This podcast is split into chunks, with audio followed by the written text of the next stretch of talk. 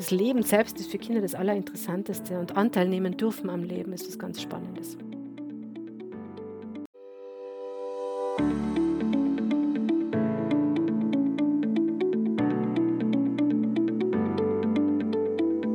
Zum Rendezvous mit Wissenschaft und Lebensalltag.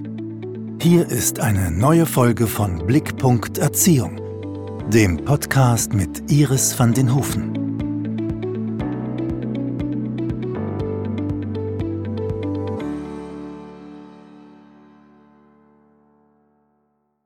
Ein herzliches Hallo zur Folge 6 des Blickpunkt Erziehungspodcasts. Die heutige Episode besteht aus einigen Aufzeichnungen eines Vortrags zum Thema liebevolle Erziehung leben. Es wurden Schwerpunkte zum Thema Freiheit und Verantwortung herausgegriffen und Fragen von Teilnehmern und Teilnehmerinnen herausgenommen. Dabei wäre die hin und wieder ein bisschen abgehackte Aufnahmequalität ein Stück weit zu entschuldigen. Themenhäppchen Freiheit und Verantwortung. Diese beiden Aspekte werden wir uns jetzt anschauen. Wo ähm, ist es wichtig, dass wir Kindern Freiheit geben und wo ist es wichtig, dass wir Erwachsenen die Verantwortung tragen? Und das schüttle ich da jetzt nicht aus meinem Ärmel, sondern ich beziehe mich da jetzt ein bisschen zum einen auf Virginia Satir, häufig genannt die, die Mutter der Familientherapie, die ganz wunderbare, ja, eine ganz wunderbare Haltung, ganz wunderbare Texte auch in diesem Kontext verfasst hat. Auch äh, Jesper Juhl möchte ich mich da anlehnen und auch Janusz Korczak möchte ich hier einbringen zu diesem Thema. Janusz Korczak ist vielleicht einigen von Ihnen auch ein Begriff. Er war ein, ähm, also Jesper Juhl, denke ich, äh, ein dänischer Familientherapeut, von dem gibt es ganz viele Bücher. Auch auf meiner Literaturliste finden Sie eines. Ähm, den brauche ich, glaube ich, hier gar nicht erwähnen. Janusz Korczak ist halt doch schon eine Zeit her. Er hat eine sehr berührende Geschichte. Er war ein, ein polnischer ähm, Arzt und Pädagoge, also ein Kinderarzt und Pädagoge und hat in, in Warschau ein Waisenheim geleitet. Und er hat äh, äh ja ganz wunderschöne Schriften hinterlassen, wo es eben um Überlegungen zum, zum Recht des Kindes, also zu den verschiedenen Rechten des Kindes äh, geht, auf die ich ganz, ganz kurz hier auch eingehen werde. Also leider bleibt uns da nicht viel Zeit, nur so ein bisschen. Ich möchte nur so ein bisschen den Hintergrund von Janusz Korczak auch noch äh, erwähnen für diejenigen, die ihn nicht kennen. Er ähm, hat damals äh, erfahren, dass seine, seine Kinder aus dem Waisenhaus 1942 dass die deportiert werden in die Gaskammern und äh, er hätte davonkommen können mit seiner ähm, Mitarbeiterin und beide haben sich äh, entschieden, dass sie, dass sie die Kinder nicht alleine lassen. Und es gibt eben Augenzeugen, die, die beschrieben haben, dass er darauf geachtet hat, dass die Kinder das Gefühl haben, sie machen einen wunderschönen Ausflug. Also die haben sich ganz schön angezogen und die sind fröhlich mit Musikinstrumenten und pfeifend Richtung äh, Vernichtungslager gezogen und er wurde mit ihnen gemeinsam vergast.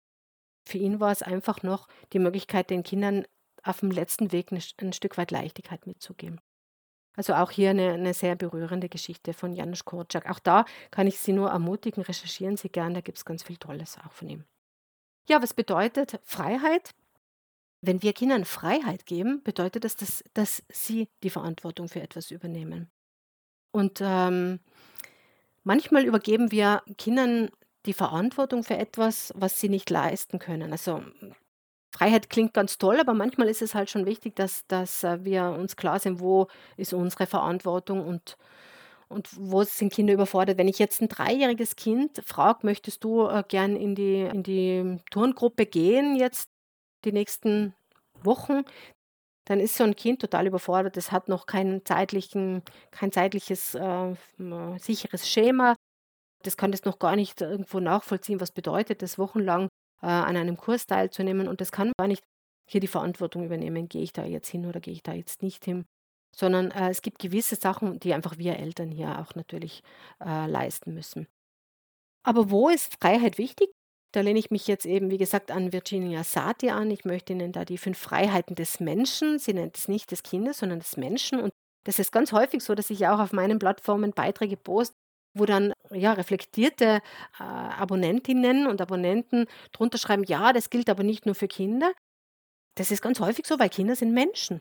So ist es. Und darum gilt ganz viel, was für Kinder gilt, auch für uns. Fast alles, kann man sagen. Mit Ausnahme eben von so entwicklungspsychologischen Aspekten, wie eben, wie sich das Zeitgefühl äh, entwickelt oder auch äh, wie das, äh, das Hirn reift. Also wir kommen ja nicht mit einem komplett ausgereiften Gehirn auf die Welt. Kinder sind keine kleinen Erwachsenen, sondern die entwickeln ja erst ganz viel noch. Ja, die fünf Freiheiten des Menschen. Die erste Freiheit, sagt Virginia Satir, ist die Freiheit zu sehen und zu hören, was im Moment wirklich da ist, anstatt was sein sollte, gewesen ist oder erst sein wird. Klingt ganz selbstverständlich, aber überlegen wir mal, wie oft eigentlich so im Familienalltag oder auch im, im pädagogischen Alltag wir Kindern, also, also Kinder mehr darauf hindrillen, dass sie was werden. Also dass sie ähm, schon, also das geht ja schon ganz früh los im Kindergarten, dass wir schon schauen, dass sie ja dann fit für die Schule sind. Und äh, ich habe so einen Spruch auf meiner Seite, Kindheit ist keine Vorbereitung für, aufs Leben, Kindheit ist Leben. Also bei allem, wie wichtig das auch ist, dass wir Kinder natürlich vorbereiten äh, und gut begleiten, ist es ganz wichtig, dass die auch ein Recht aufs Hier und Jetzt haben. Und äh, dass wir nie, eben nicht ständig ins Heute und ins Morgen versuchen, sie zu zeigen. Ganz kleine Kinder können das auch gar nicht leisten kognitiv. Also von der Natur aus ganz wunderbar eingerichtet. Die sind im Hier und Jetzt ganz stark verwurzelt, weil die müssen hier und jetzt ganz viele Erfahrungen machen, um eben zu lernen, um Verknüpfungen im Gehirn auch zu, zu schaffen, äh, um Lernpfade zu bilden, wirklich körperlich gewordene. Und da braucht es noch kein Morgen. Da bei, bei diesem äh, ersten bei diesem ersten Satz von Virginia Satir möchte ich äh, den Janusz Korczak äh, noch zitieren mit seinem Recht des Kindes auf den Tag. Also auch er hat gesagt, dass jedes Kind hat einfach ein Recht auf den Tag, im Hier und Jetzt zu sein. Dann ist äh, die zweite, also die zweite Regel bei ihr, die Freiheit auszusprechen, was ich wirklich fühle und denke und nicht das, was von mir erwartet wird. Und auch das ist sowas, was eigentlich selbstverständlich klingt. Und wie oft sagt man halt doch, jetzt schau nicht so drein und jetzt reiß dich mal zusammen und jetzt tu nicht so und jetzt iss auf, die Oma hat es extra gekocht. Oder sag Entschuldigung. Und Entschuldigungen einzufordern ist auch sowas. Eigentlich allein das Wort Entschuldigung äh, sagt ja schon aus, man hat das Gefühl, ich habe eine Schuld und ich möchte mich da jetzt entschuldigen, weil es mir leid tut. Also dieses erpresste Wörtchen Entschuldigung ist eigentlich nur ein Zeichen, dass das Kind den Machtkampf verloren hat, aber nicht, dass es ihm vielleicht sogar noch leid tut, denn das wird sich anders äußern. Also da haben wir ja nichts gewonnen, wenn wir das äh, verlangen. Viel mehr hätten wir da gewonnen, wenn wir äh, mit dem Kind, je nachdem wie alt es auch ist, drüber sprechen, wie hat sich, glaubst du, jetzt der andere gefühlt und was hätte man vielleicht stattdessen machen können oder was könnte dem jetzt vielleicht gut tun, dass er nicht mehr traurig ist. Also hier so ein bisschen in Richtung äh, emotionale Kompetenz auch zu gehen.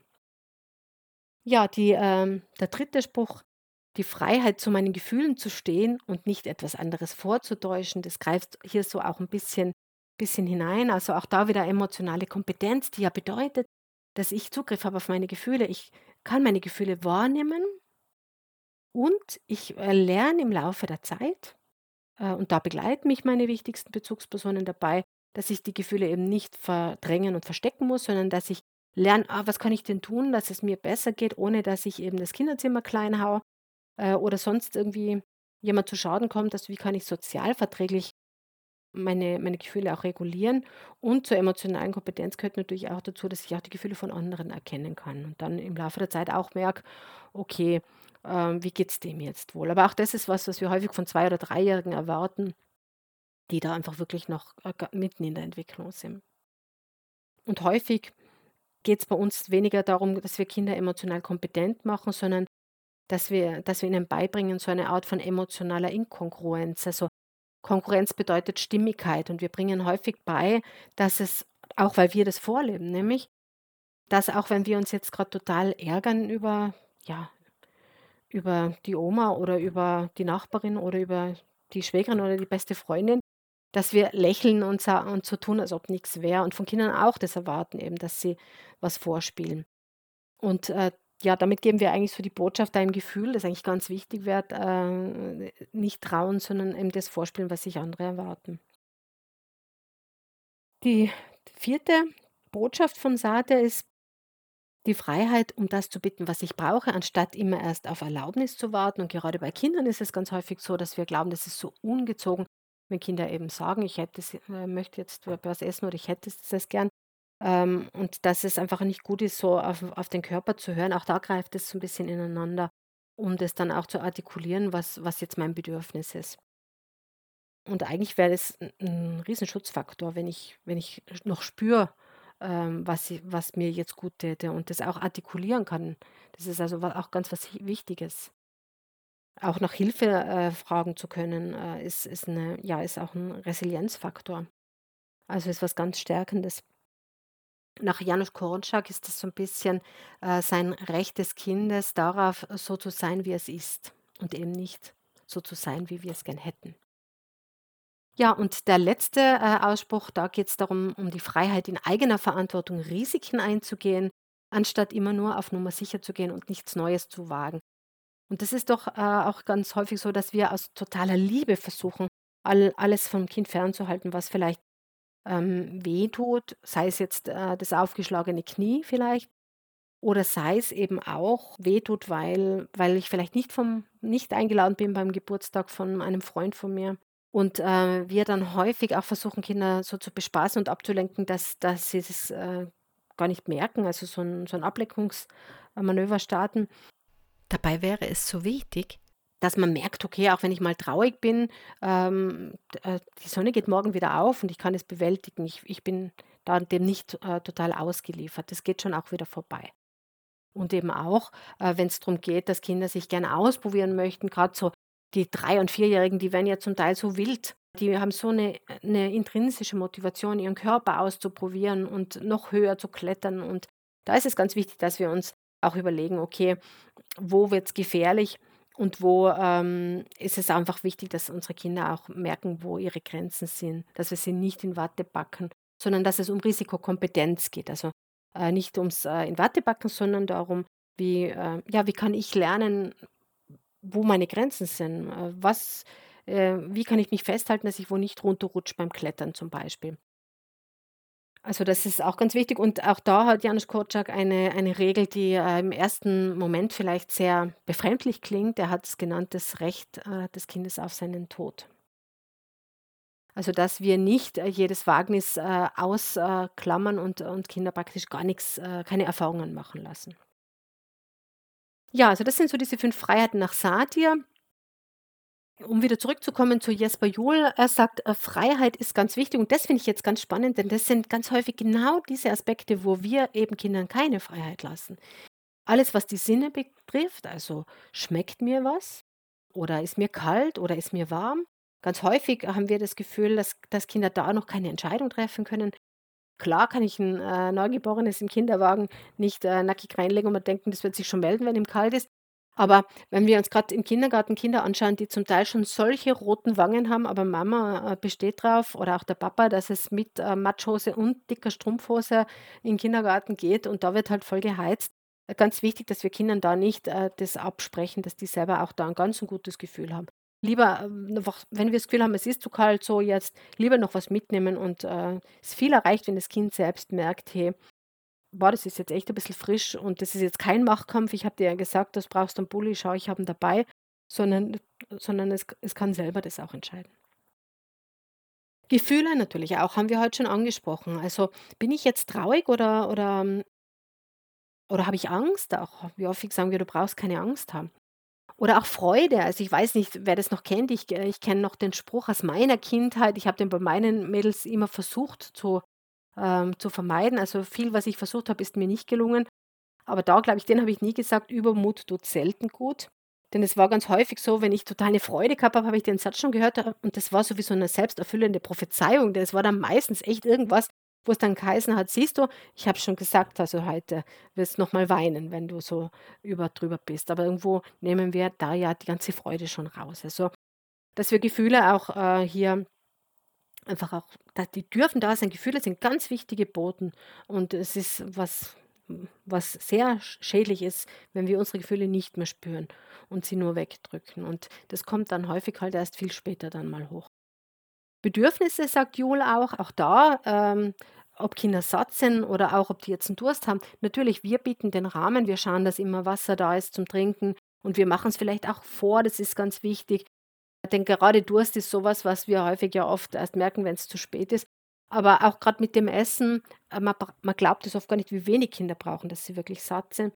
Und wir haben halt häufig das Gefühl, wenn man Kinder hat, die die essen wie ein Spatz und man ist so glücklich, wenn die mal was gegessen haben und umgekehrt, wenn man ständig das Gefühl hat, man muss auf der Bremse äh, stehen, das ist beides natürlich schwierig.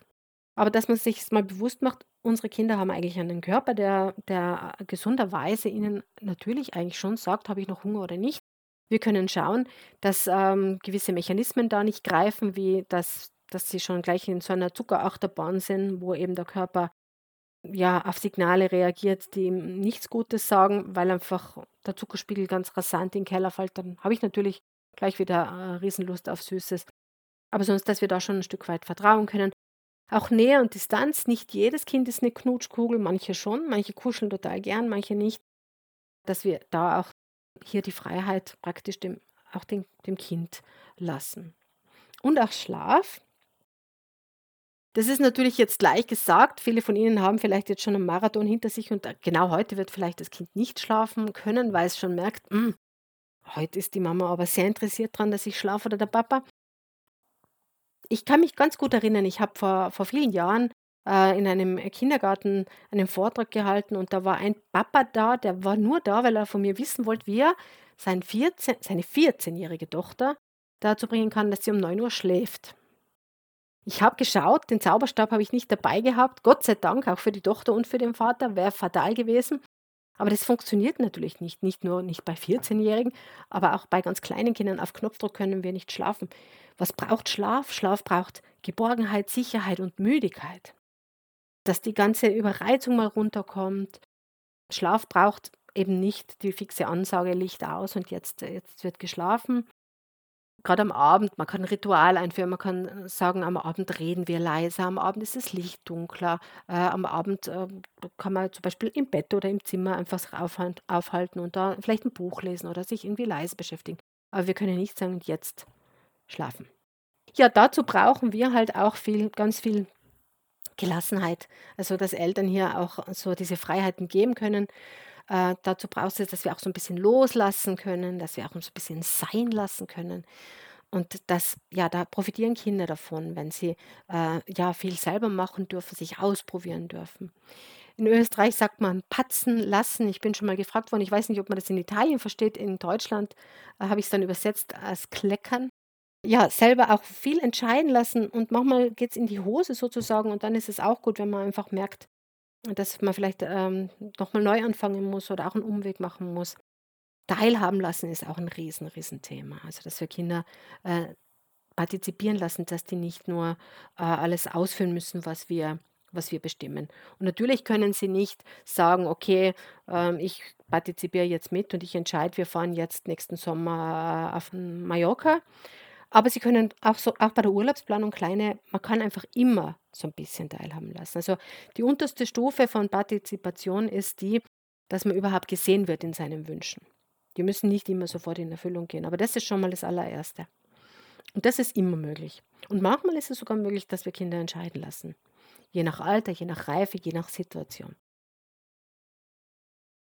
Ein, äh, Spruch von Johannes Konrad, einem Satiriker, den ich sehr liebe. Wenn ich nur darf, wenn ich soll, aber nie kann, wenn ich will, dann mag ich auch nicht, wenn ich muss. Wenn ich aber darf, wenn ich will, dann mag ich auch, wenn ich soll, und dann kann ich auch, wenn ich muss. Denn schließlich, die können, sollen, müssen, wollen dürfen.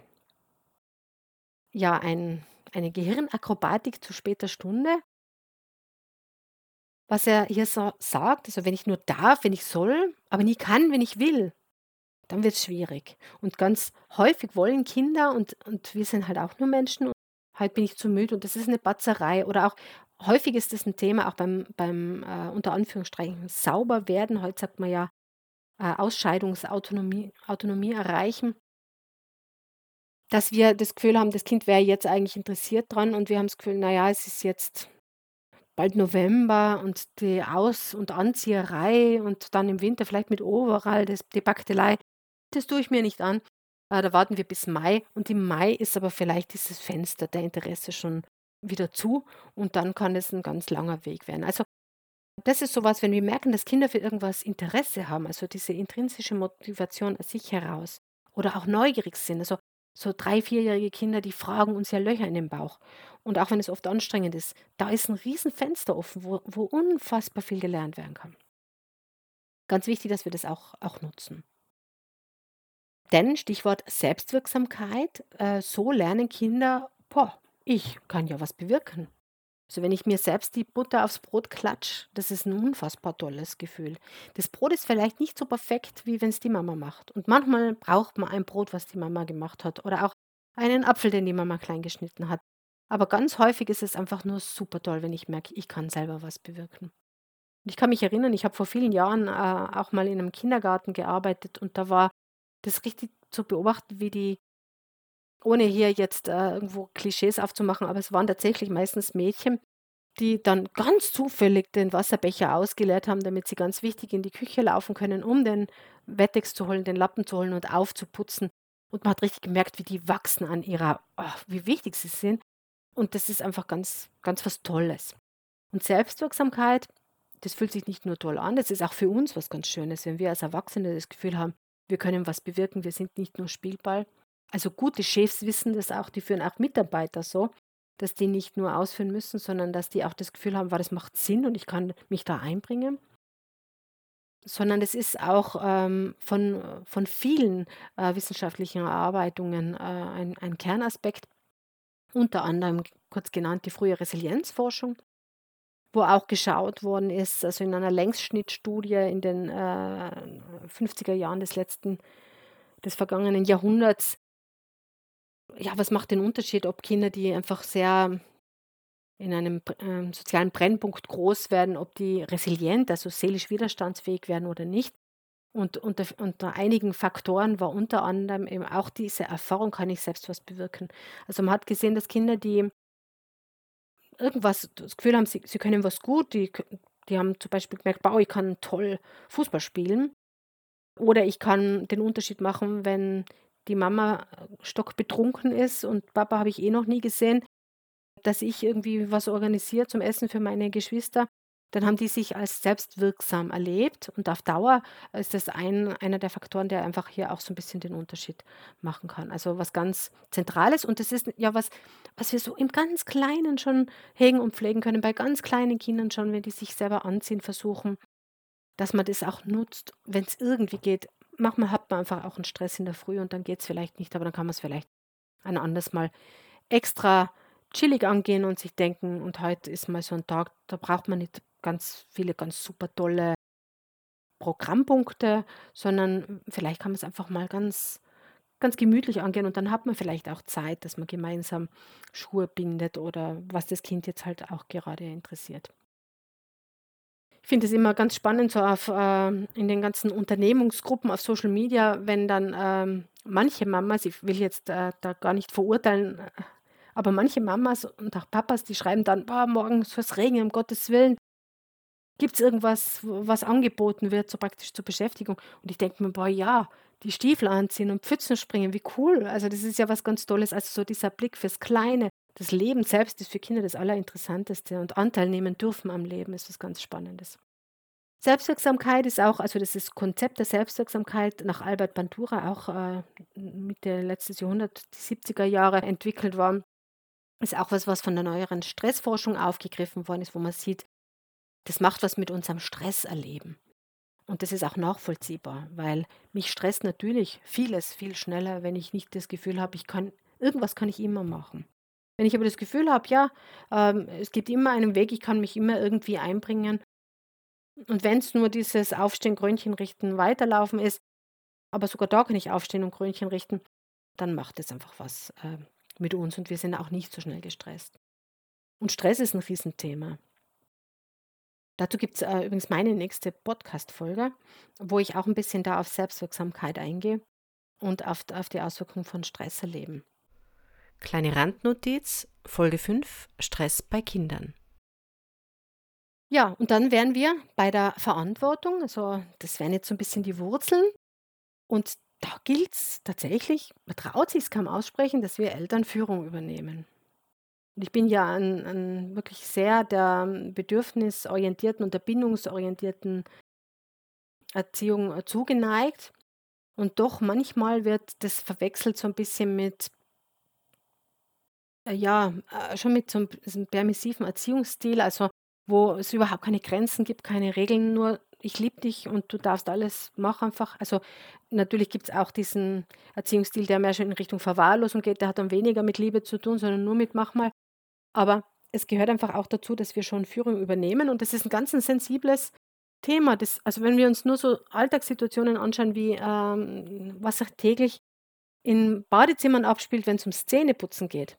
Hm, da habe ich eine Verantwortung, dass, dass mein Kind natürlich saubere Zähne hat und zugleich ist es enorm übergriffig, mit der Zahnbürste im Mund ganz ein sensibler Bereich von meinem Kind rumzurudern, während ich sie im Schwitzkasten halte. Ja, es ist echt ein schwieriges Feld.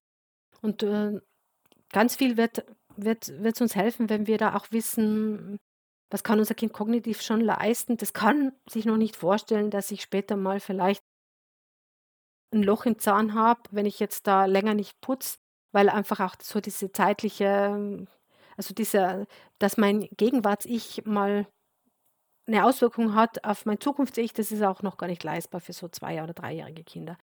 Also da wird ganz viel auch mit ähm, Motivation wecken, mit Spaß, mit Spiel, mit äh, Zahnputzliedern, mit Vorbild, mit gemeinsam, mit auch selber was auswählen durch auf da wieder diese Selbstwirksamkeit, dass man vielleicht äh, gemeinsam Zahnpasten äh, einkaufen geht, vielleicht zwei sogar, da kann man dann auswählen, was ist denn heute für ein Tag, dass man das mit Ritualen begleitet, dass man es spielerisch macht, da gibt es ganz viele Möglichkeiten. Und auch so können wir Führung übernehmen natürlich. Es muss also nicht äh, so ein, ein Übergriff sein.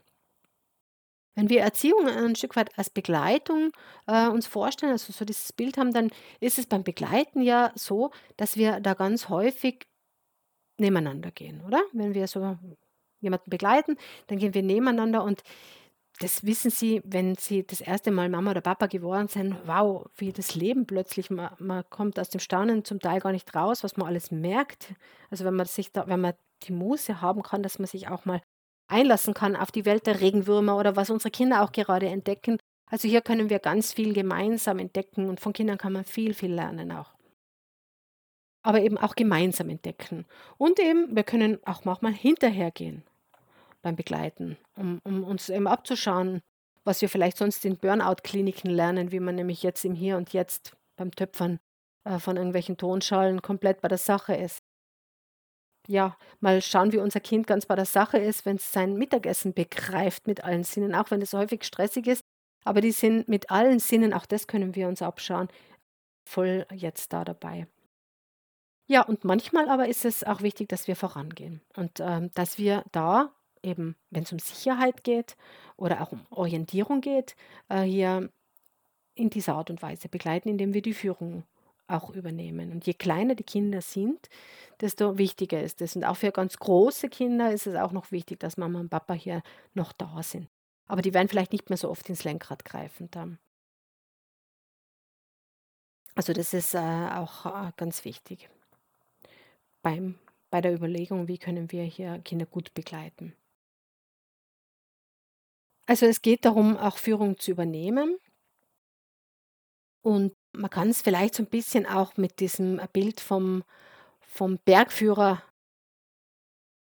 besser nehmen, dass man sich sagt, der Bergführer, der kennt die die gefährlichen Stellen und weiß, wo wir also aufpassen müssen, wo wir uns extra sichern müssen, wo wir vielleicht einen Umweg nehmen müssen.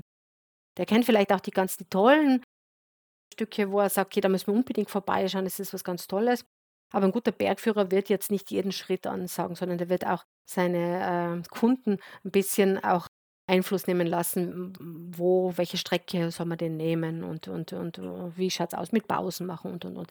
Also hier können wir ja viel ausgestalten. Wichtig wäre schon, dass wir ungefähr das Ziel kennen natürlich. Ja, also wo ist es ganz wichtig, dass wir die Verantwortung haben, eben wenn es äh, um Sicherheit geht, ganz klar natürlich. Ich bin mal von einem Kindergarten zu einem Vortrag gebeten worden, äh, aus dem Grund, weil die sagen, wir haben schon seit 20 Jahren diesen Kindergarten und in den letzten drei Jahren ist es ein, plötzlich ein Problem geworden, dass die Kinder ständig die giftigen Beeren von den Büschen naschen wollen. Bis dato war das kein Problem. Kann man fragen, giftige Beeren im Kindergartengarten, ob es das braucht. Aber scheinbar war das bis dato kein Problem. Da hat man einfach zu Kindern gesagt, die Beeren darf man nicht essen. Das ist, war so ein, ein, ein Kindergarten, wo sehr reflektierte Eltern waren, auch ganz viele Akademiker, die wirklich so ein bisschen auch das Gefühl gehabt haben, dass man nicht nichts verbieten darf eigentlich, weil man, weil man da Kinder beschneidet. Und natürlich ist es wichtig, dass Kinder auch lernen, es gibt einen Stopp, es gibt ein Nein, wenn es um Sicherheit geht. Und äh, Verantwortung übernehmen wir, wenn es um Werte, Regeln und Grenzen geht. Auch da, also Werte, wenn ich sage, wir sollten das Ziel kennen, dann, dann hat es auch viel mit Werten zu tun. Was ist uns eigentlich wichtig als Familie? Und da ist eben jede Familie anders. Darum ist es auch nicht seriös, äh, so Erziehung, Erziehungsratschläge aufzustellen und zu sagen, äh, Kinder müssen äh, jenes oder dieses. Natürlich gibt es gesellschaftliche Werte und Kinder werden spätestens in der Schule, aber auch schon viel früher im Kindergarten sich daran halten müssen, dass man eben sich die Hände wascht, dass man, also Hygiene oder Pünktlichkeit. Da gibt es natürlich so Grundstandards, aber wie wir das so ganz genau ausgestalten, ist einfach verschieden. Mache Familien, da ist Ordnung ein Riesenwert, da ist das ganz wichtig, da hat alles seinen Platz und mache sind eher gemütlicher unterwegs. Das merkt man auch in vielen Kulturen, dass da Werte anders gelegt, äh, gelebt werden, ohne und das jetzt wirklich wertfrei zu sagen. Manche haben einfach ein Riesenproblem, um 9 Uhr pünktlich, wenn der Kindergarten zugeht, äh, die Kinder abzugeben. Die sind halt vielleicht sehr, ja, sehr auf Gemeinschaft, äh, gemeinsames Essen oder auch am Abend länger gemeinsam zusammensitzen. Also gibt es vielleicht dann auch andere Werte. Regeln, die äh, hängen mit Werten zusammen. Also wenn ich den echten Wert habe von Ordnung, dann wird es eine Regel geben, die sehr begründet ist, dass man was aufräumt, wenn man was rausholt. Und wenn ich aber gar nicht den Wertordnung habe, sondern das nur mache, weil ich weiß, das erwartet sich die Schwiegermutter oder die Nachbarin ist so ordentlich, wenn die dann reinschaut, wenn die Tür offen ist, dann ist das ja gar kein Wert von uns, dann ist es auch schwer, das, äh, da eine Regel zu befolgen, auch für Kinder, weil es einfach nicht authentisch ist. Und Grenzen, da greife ich jetzt schon ein bisschen voraus, weil ich schon sehe, wir werden heute nicht ganz so alles schaffen, was ich wollte. Dann ist das schon mal alles angesprochen gewesen. Die Grenzen sind natürlich auch wichtig. Also im Zusammenleben wird es immer Grenzen geben. Da brauchen Sie nur in den Straßenverkehr schauen. Da gibt es Grenzen und wenn wir die überschreiten, da gibt es auch Sanktionen. Und ähm, wenn wir Kindern äh, nie eine Grenze setzen, dann werden Kinder irgendwann mal in diese Welt eintauchen und merken, dass es da ganz anders läuft und vielleicht schwer haben, es da einzusteigen. Was jetzt aber keine Einladung ist, Kindern Grenzen zu setzen, damit sie sich an Grenzen gewöhnen, denn es gibt eh schon so viele Grenzen, unser Leben begrenzt uns eh schon so, dass es einfach schon reicht, wenn wir die nicht, äh, nicht verschleiern und äh, irgendwelche Feuerwerke zünden, damit Kinder es nicht merken, dass es dann eine Grenze gibt, sondern wenn man darüber redet und sie ganz klar aufzeigt. Und bei Grenzen, um mich da auch wieder an Jesper Juhl anzulehnen, ist das Allerwichtigste die Grenze von mir als Bezugsperson, die ich authentisch lebe, dass ich auch mal sage, nein, das möchte ich jetzt nicht, das ist mir jetzt zu viel oder das ist mir jetzt auch mal zu laut dass wir uns das ruhig trauen, dass wir Kindern das auch vorleben, dass man das auch tun darf, auch mal Nein sagen.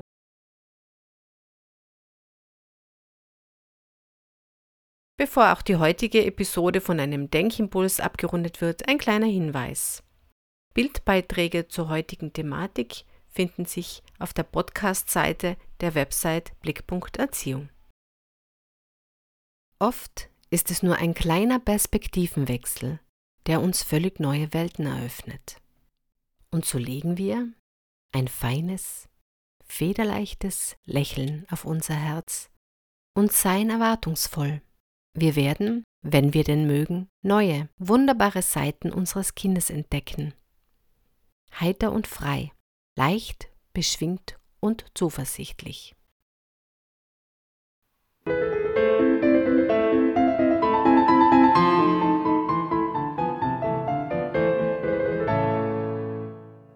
Denkimpuls des Tages. Niemals Gewalt. Wahrscheinlich einige kennen schon diese Rede von Astrid Lindgren, Niemals Gewalt. Und trotzdem möchte ich sie einfach heute hier erwähnen, weil es einfach, ja, für diejenigen, die da vielleicht noch nicht davon gehört haben, schon was ist, was sehr ähm, anschaulich zeigt, was Gewalt von Seiten der Kinder aus darstellt Und sie hat damals in den 70er Jahren eine Rede gehalten für den deutschen äh, Buchhandel, hat sie, da hat sie den Friedenspreis erhalten. Wunderbar und berührend. Und ich möchte gerade in meinen Worten zusammenfassen, Sie finden den aber verschriftlicht ähm, und Sie finden ihn sogar zum Nachhören im Originaldom. Worum geht's äh, in der Geschichte? Astrid Lindgren erzählt in ihrer Rede von einer Mutter, die äh, mal zu ihr gekommen ist und ihr eben die Geschichte erzählt hat, wie äh, ein Stein auf ihrem Küchenregal seinen Platz gefunden hat und was der mit Gewalt zu tun hat. Die Geschichte beginnt so, dass die Mutter eben erzählt, dass ihr Söhnchen hat bei der Nachbarin gesehen, die hat den Obstkuchen zum Auskühlen auf das Fensterbrett gestellt. Ja, der hat nicht lang gezögert, hat sich versucht, den Kuchen zu angeln. Der ist dann hinuntergefallen und der, der Bub hat dann den Kuchen einfach gefuttert. Und die Nachbarin hat es äh, entdeckt und hat ihn dann praktisch am Ohr zur Mama abgeführt. Und die Mutter hat gewusst, jetzt muss ich äh, mein Kind bestrafen. Warum muss ich es bestrafen? Zum einen natürlich, weil hier einfach die gesellschaftliche Erwartung hier auch da war zu dieser Zeit und ich kann es Ihnen sagen, auch heute noch oft da ist. Und zum anderen auch aus diesem Gefühl heraus, äh, es ist ja wichtig für mein Kind, dass es Regeln äh, kennenlernt und, und darum muss ich praktisch meiner elterlichen Pflicht entsprechen und hier strafen. Und sie hat etwas gemacht, was in dieser Zeit überhaupt nichts Außergewöhnliches war. Sie hat ihm gesagt, du musst jetzt einfach bestraft werden und geh raus und hol und such einen Stock. Und der Bub hat schon gewusst, wofür er den Stock braucht. Das äh, ist auch, ähm, ich kann mich erinnern, auf der Uni Innsbruck äh, haben wir auch die, ähm, die, die, österreichische Heimgeschichte ähm, untersucht. Und da war das auch gang und gäbe, dass die, dass die Kinder, wenn sie gewusst haben, ich werde jetzt bestraft, haben die rausgehen müssen und sich ihre eigenen Weidenrouten zusammensuchen, zusammenschneiden. Und so was auch von diesem Buch jetzt einfach erwartet, dass er rausgeht, einen Stock zu suchen und zu bringen für, für die Prügel eben, die er, die er erwarten darf. Und er ist einfach nicht mehr daherkommen. Es ist schon dunkel geworden, die Mama hat sich Angst, äh, hat schon Angst gehabt, hat sich Sorgen gemacht, hat es wahrscheinlich auch schon sehr bereut. Und plötzlich äh, war er dann da. Und ähm, er steht vor der Tür und, und entschuldigt sich bei ihr und sagt, äh, es tut mir leid, aber ich habe keinen Stock gefunden. Aber, und gibt ihr einen Stein und sagt, er, schau, damit kannst du mir ja auch wehtun. Und da ist dieser Mama einfach, ist ganz kalt über den Rücken gelaufen. Es ist ihr bewusst geworden eigentlich, was das aus, der, aus den Augen des Kindes auch bedeuten muss. Und sie hat diesen die Stein natürlich äh, nicht verwendet, sondern sie hatten eben auf das Küchenregal gelegt und sich geschworen, niemals mehr Gewalt. Und das finde ich ist ein, ein ganz eine wunderschöne Geschichte, die einfach sehr berührt und auch zeigt, dass, dass diese Vorstellung, dass es wichtig ist, dass Kinder, wenn wir wollen, dass Kinder zu respektvollen jungen Erwachsenen werden, dann, dann müssen die praktisch ähm, das lernen. Und ganz häufig ist auch heute noch diese Vorstellung, dass es dazu auch mal äh, eine auf dem Hintern braucht oder auch ein paar auf die Finger. In Österreich gibt es schon seit über 30 Jahren ein äh, gesetzlich verankertes Gewaltverbot, in der Schweiz heute noch nicht. Äh, in Österreich weiß ich, dass es da vor einigen Jahren äh, Studien gegeben hat, äh, dass da ganz viele das gar nicht wissen, auch immer noch nicht. Und äh, auch ganz viele, erschreckend viele, einfach glauben, es gehört zu einer guten Erziehung einfach dazu. Auch so dieser Klaps auf, dem, auf den Hintern, der schon so verniedlicht hier wird. Und natürlich gibt es noch viel mehr Gründe, warum es zu Gewalt kommt. Also ich verschone Sie hier mit Kriminalstatistiken, wenn man vielleicht selbst als Kind Gewalterfahrung gehabt hat. Und dann ist es natürlich immer gut, wenn man sich irgendwo wirklich eine professionelle Beratung auch sucht und sich hier helfen lässt. Ja, also Gewalt entsteht zum einen aus Überzeugung, aber auch natürlich aus Überforderung.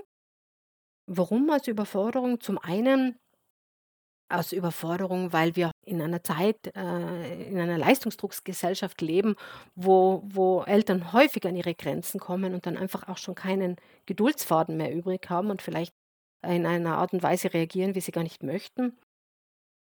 Und äh, zum anderen auch aus Überforderung, und da möchte ich auch nur noch äh, kurz dieses Stichwort Alleinerziehend sagen, was natürlich ein Riesenthema ist. Da ist Überforderung ja eigentlich am Programm. Und die Überforderung kann natürlich aber auch sein, dass ich zum Beispiel äh, überfordert bin mit einer Entwicklungsphase von meinem Kind. Wenn ich jetzt das Gefühl habe, mein Zweijähriger ähm, testet mich aus mit Wutanfällen da gibt es auch noch diesen Ausdruck der Trotzphase, der auch so ein bisschen verleitet dazu, dass wir glauben, das ist jetzt irgendwie trotzig ein Machtkampf. und ich habe das Gefühl, ich muss da jetzt zeigen, wer da jetzt der Chef ist, dass es darum geht, dann ist auch natürlich ein übergriffiges Verhalten viel wahrscheinlicher, als wenn ich eine gute Portion Entwicklungswissen habe und weiß, was geht in der Phase überhaupt vor sich und wie kann ich mein Kind da gut begleiten. Oder auch eben, wenn es Richtung Pubertät geht zum Beispiel, auch da. Wenn wir wissen, was da im, im Körper von den Heranwachsenden alles äh, vor sich geht, kann man, kann man schon viel mehr verstehen und auch herausfinden, wie kann ich denn da auch eine gute Begleitung sein. Um mit Worten von Astrid Lindgren heute zu einem Ende zu finden. Denn plötzlich sah sie alles mit den Augen des Kindes.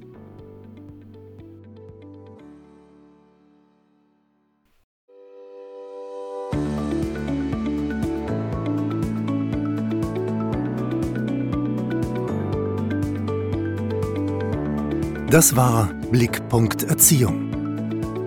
Kindheit liebevoll begleiten. Der Podcast von Iris van den Hufen. www.blick.erziehung.at